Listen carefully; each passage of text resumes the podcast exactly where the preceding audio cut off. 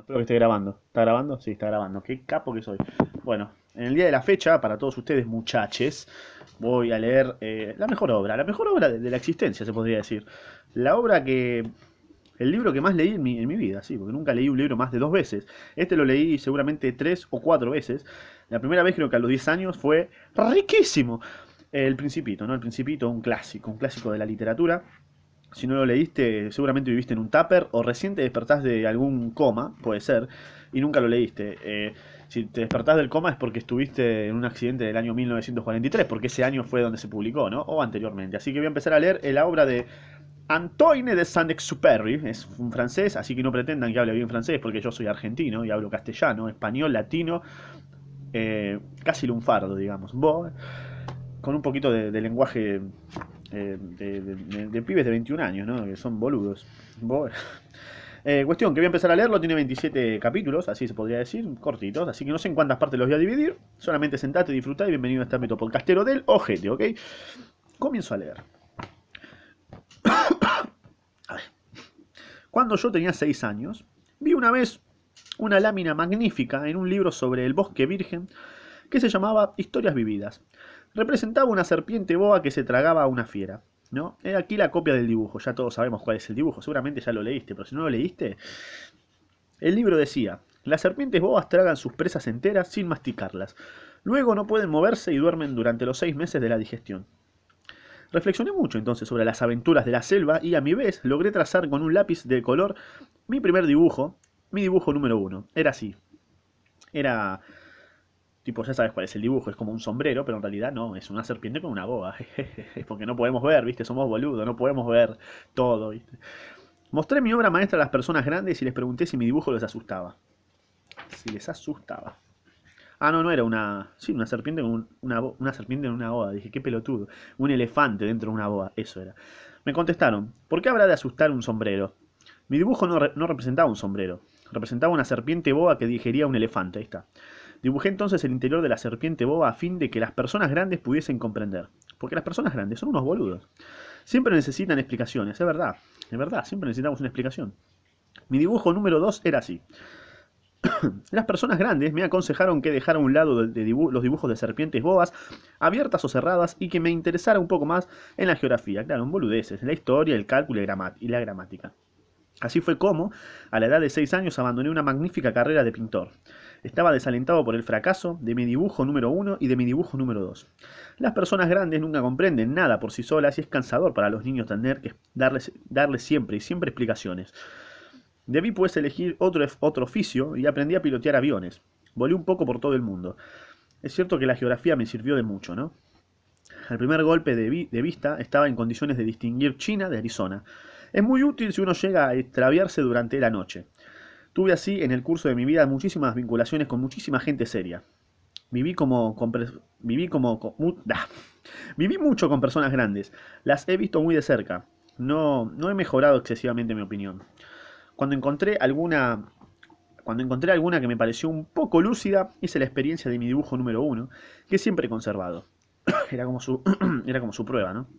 Quería saber si era verdaderamente comprensiva, pero siempre me respondía, es un sombrero. Entonces no le hablaba ni de serpientes boba, ni de bosques vírgenes, ni de estrellas, ni nada.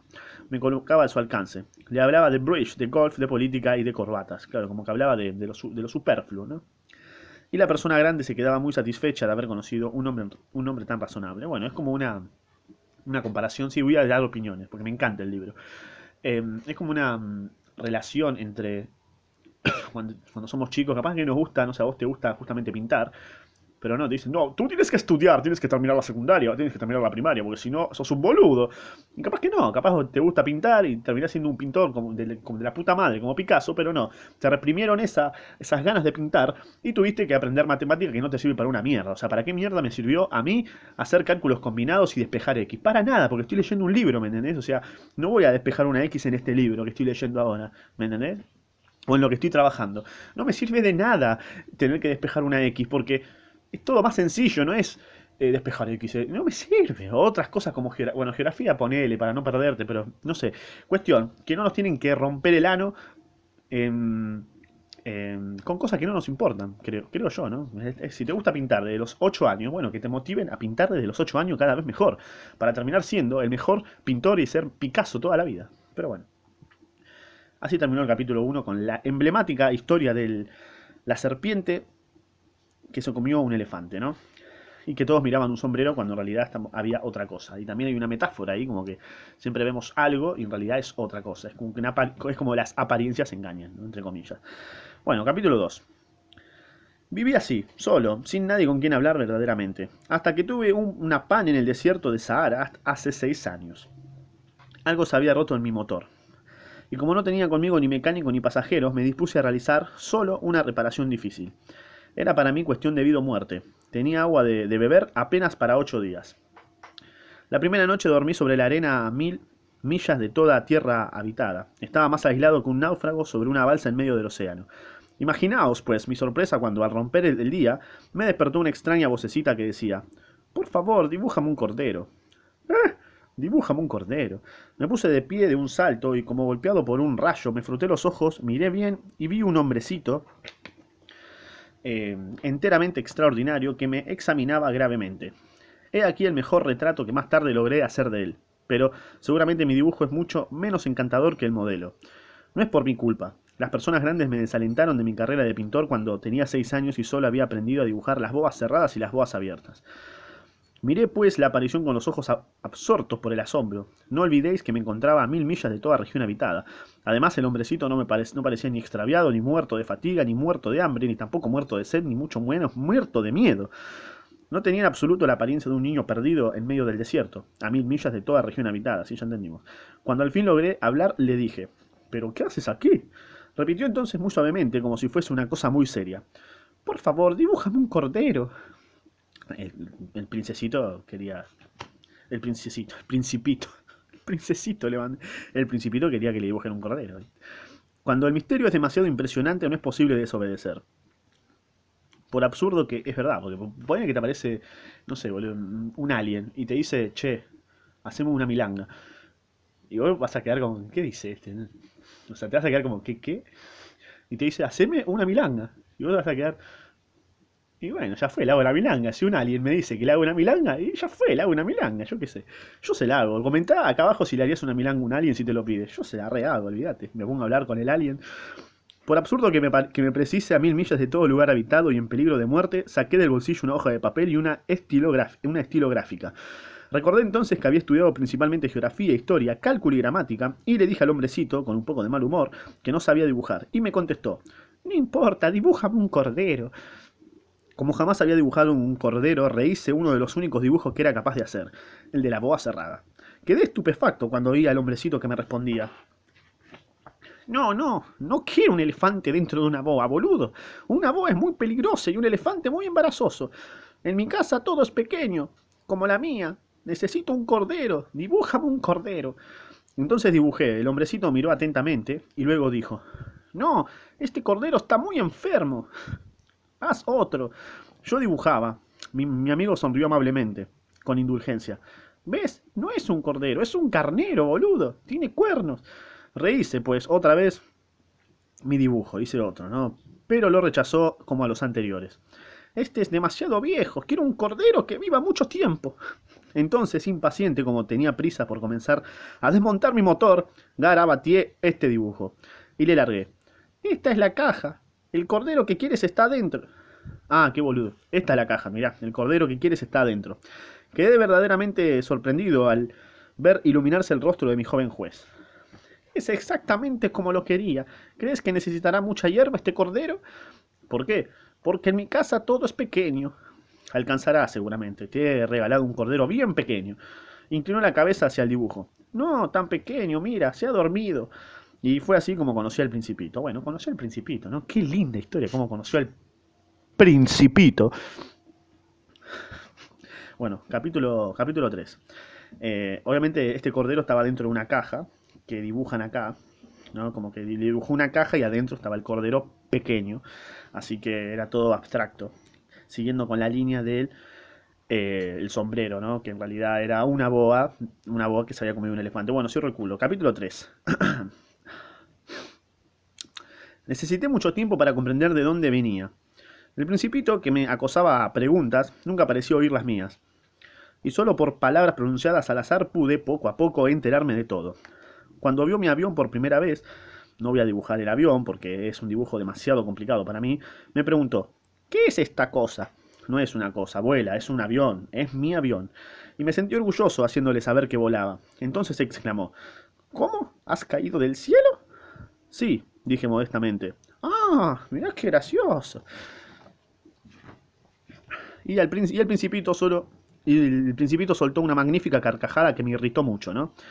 Deseo que se tomen en serio, deseo que se tomen en serio mis, desgracias. Después agregó, entonces tú también vienes del cielo, ¿de qué planeta eres? Entreví rápidamente una luz en el misterio de su presencia y pregunté bruscamente, ¿vienes, pues, de otro planeta? Ah, ¿vienes, pues, de otro planeta? Pero no me contestó, meneaba la cabeza suavemente mientras miraba el avión. Yo estoy retrabado para leer. Verdad es que en esto no puedes haber venido de muy lejos. Y se hundió en un ensueño que duró largo tiempo. Se redurmió. Después sacó el cordero del bolsillo y se abismó en la contemplación de su tesoro. Imaginaos cuánto, Imaginaos cuánto pudo haberme intrigado esa semiconfidencia sobre los otros planetas. Me esforcé por saber algo más. ¿De dónde vienes, hombrecito? ¿Dónde queda tu casa? ¿A dónde quieres llevar a mi cordero? Después de meditar en silencio respondió, me gusta la caja que me has regalado porque de noche le servirá de casa. Seguramente, y si eres amable te daré también una cuerda para atarlo durante el día y una estaca. La proposición pareció disgustarle al principito, la verdad, no le gustó un carajo. ¿Atarlo? Qué idea tan rara, boludo. Pero si no lo atás, se irá a cualquier parte y se perderá. Mi amigo tuvo un nuevo estallido de risa. ¿Pero a dónde quieres que vaya? Ni a cualquier parte. Derecho, siempre adelante. Entonces el principito observó gravemente. No importa, mi casa es tan pequeña. Y con un poco de melancolía, quizá agregó. Derecho, siempre adelante de uno no se puede ir muy lejos. Ah, él agregó. Derecho, siempre adelante de uno no se puede ir muy lejos. Bueno, claro, le parecía raro al principito que un cordero escape. O sea, ¿por qué va a escapar un, cordero? Si se escapa, bueno, que se escape, que sea libre por el, por el, por el ámbito de la vida. Bueno, cuarto capítulo. Supe así una segunda cosa muy importante. Su planeta de origen era apenas más grande que una casa, ¿no?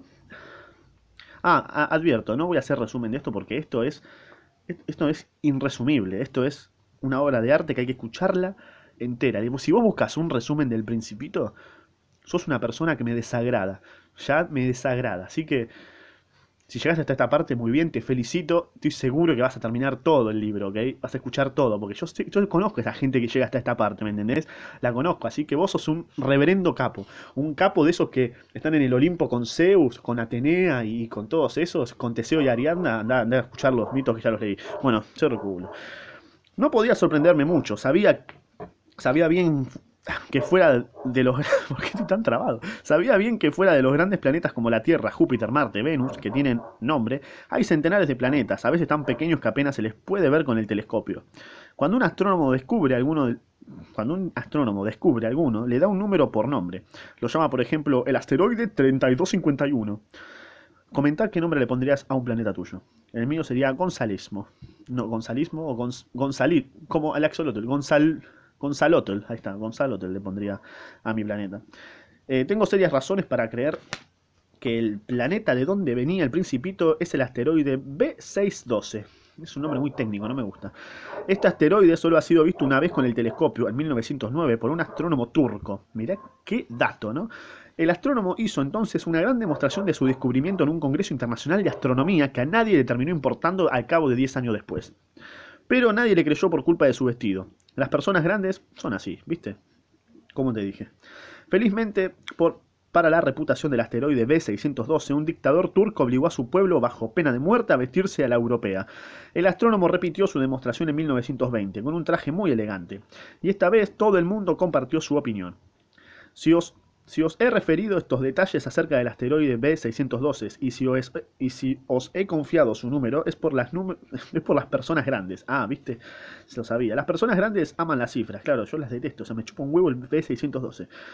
Cuando les, habéis, cuando les habláis de un nuevo amigo, no, no, os interroguen jamás sobre lo esencial. Jamás os dicen, ¿cómo es el timbre de su voz? ¿Cuáles son los juegos que prefiere? ¿Colecciona mariposas?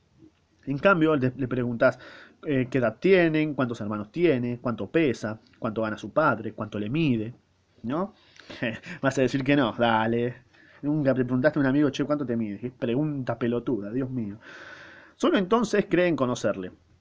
Si decís a las personas grandes, he visto una hermosa casa de ladrillos rojos con genios en las ventanas y palomas en el techo, no acertarán imaginarse la casa. Es necesario decirles, he visto una casa de cien mil francos. Exacto, entonces exclaman, qué hermosa que es. Si les decís, la prueba de que el principito existió es que era encantador, que reía y que quería un cordero. Querer un cordero es prueba de que existe. Se encogerán de hombros y os tratarán como se trata a un niño. Pero si les decís, el planeta de donde venía es el asteroide B612, entonces quedarán convencidos y os dejarán tranquilos sin preguntaros más. Son así, viste, las personas grandes, y no hay que reprocharles, son unos boludos. Los niños deben ser muy indulgentes con las personas grandes. Pero claro está, nosotros que comprendemos la vida, eh, nos burlamos de los números. Bueno, acá se pone en un, en un se pone como en un lugar superior al resto, ¿no? Ahí ya como que te soltó un toque la mano, como de, pará, ¿qué me decís? Soy un boludo yo, ¿eh?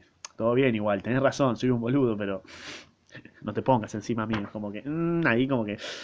Pero claro está, nosotros que comprendemos la vida, nos burlamos de los números. Hubiera deseado, hubiera deseado comenzar esta historia a la manera de los cuentos de hadas, Hubiera deseado decir, había una vez un principito que habitaba un planeta apenas más grande que él y que tenía necesidad de un amigo. Para quienes comprenden la vida habría parecido mucho más cierto. Pues no me gusta que sea mi libro a la ligera, me, apena tanto relatar estos recuerdos. Hace ya seis años que mi amigo se fue con, con su cordero.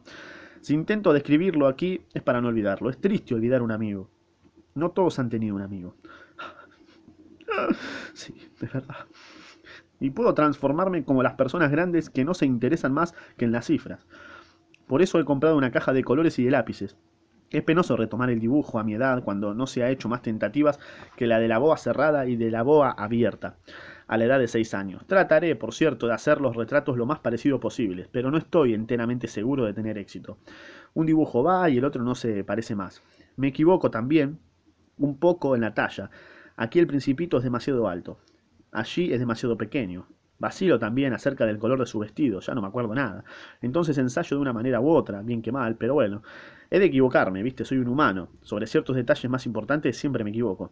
Pero habrá de perdonárseme, por favor. Mi amigo jamás daba explicaciones. Quizá me creía semejante a él, pero yo, desgraciadamente, no sé ver corderos a través de las cajas. Soy quizás un poco como las personas grandes. Debo de haber envejecido emocionate, dale, llorá, llorá un poquito. Llorá que yo sé que está bueno llorar, dale, llorá, llorá un toque. Capítulo 5, ¿no? Capítulo 5. Cada día sabía algo nuevo sobre el planeta, sobre la partida, sobre el viaje. Venía lentamente al azar de las reflexiones. Al tercer día me enteré, del drama de los baobabs. los famosos baobabs. Un baobab es un árbol específico muy peculiar, ¿no? Que tiene como eh, el tronco, la corteza re como inflada, como parece que está por explotar. Es así un baobab. De verdad existen, ¿eh? eh dónde estaba? Fue aún gracias al cordero, pues el principito me interrogó bruscamente, como asaltado por una grave duda. ¿Es verdad, no es cierto que a los corderos les gusta comer arbustos? Sí, es verdad. Ah, qué contento estoy.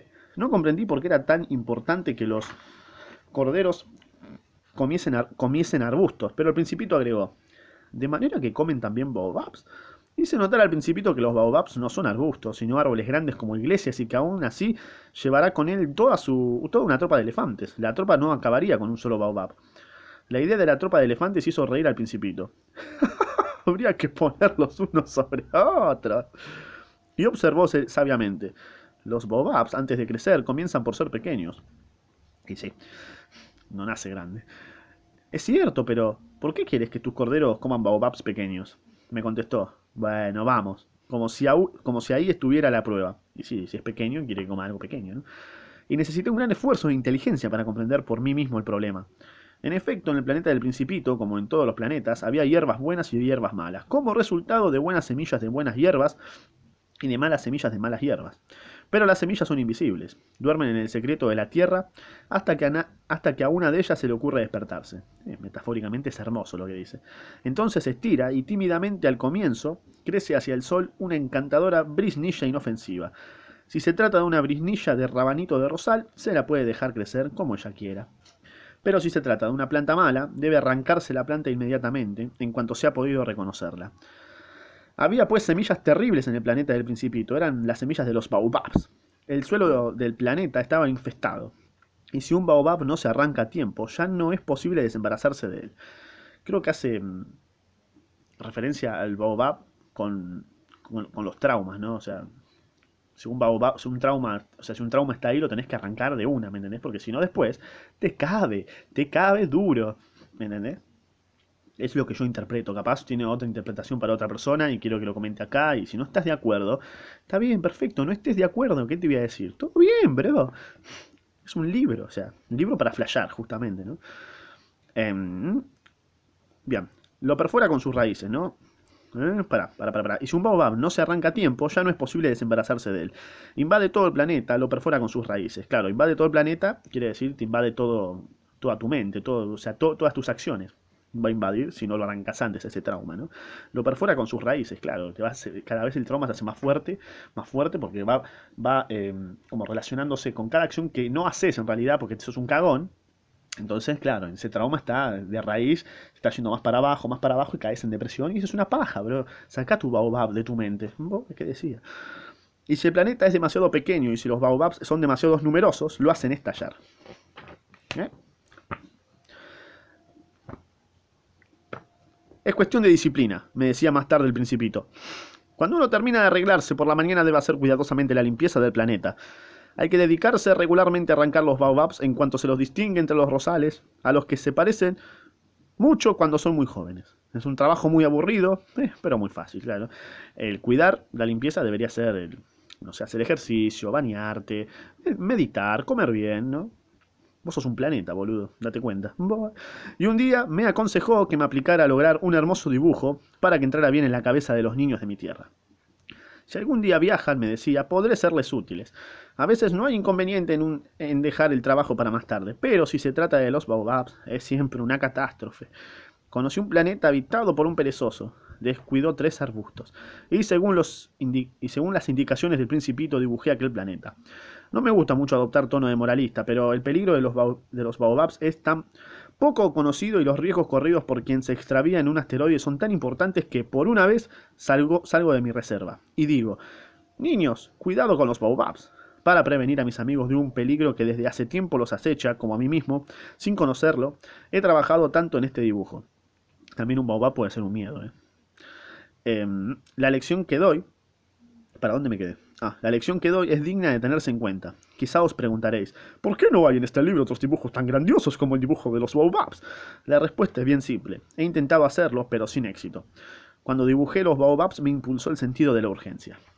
Capaz suba esto a Instagram, ¿eh? porque está bueno. Bueno, acá voy a terminar la primera parte, ¿ok? Hasta el capítulo 5. Voy a escuchar ya el, la próxima parte, porque si no, bueno, como te dije, seguís viviendo en un tupper. O en alguna cacerola, olla, presión, que estás cocinando.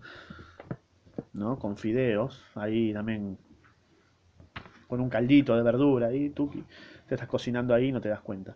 Así que nada, te dejo acá mis redes sociales que no sirven para nada más que para mandarme un meme, quizás por Instagram y en Spotify, para que escuches más cómodo, quizás mientras estás eh, poniéndote alcohol en gel en estas épocas.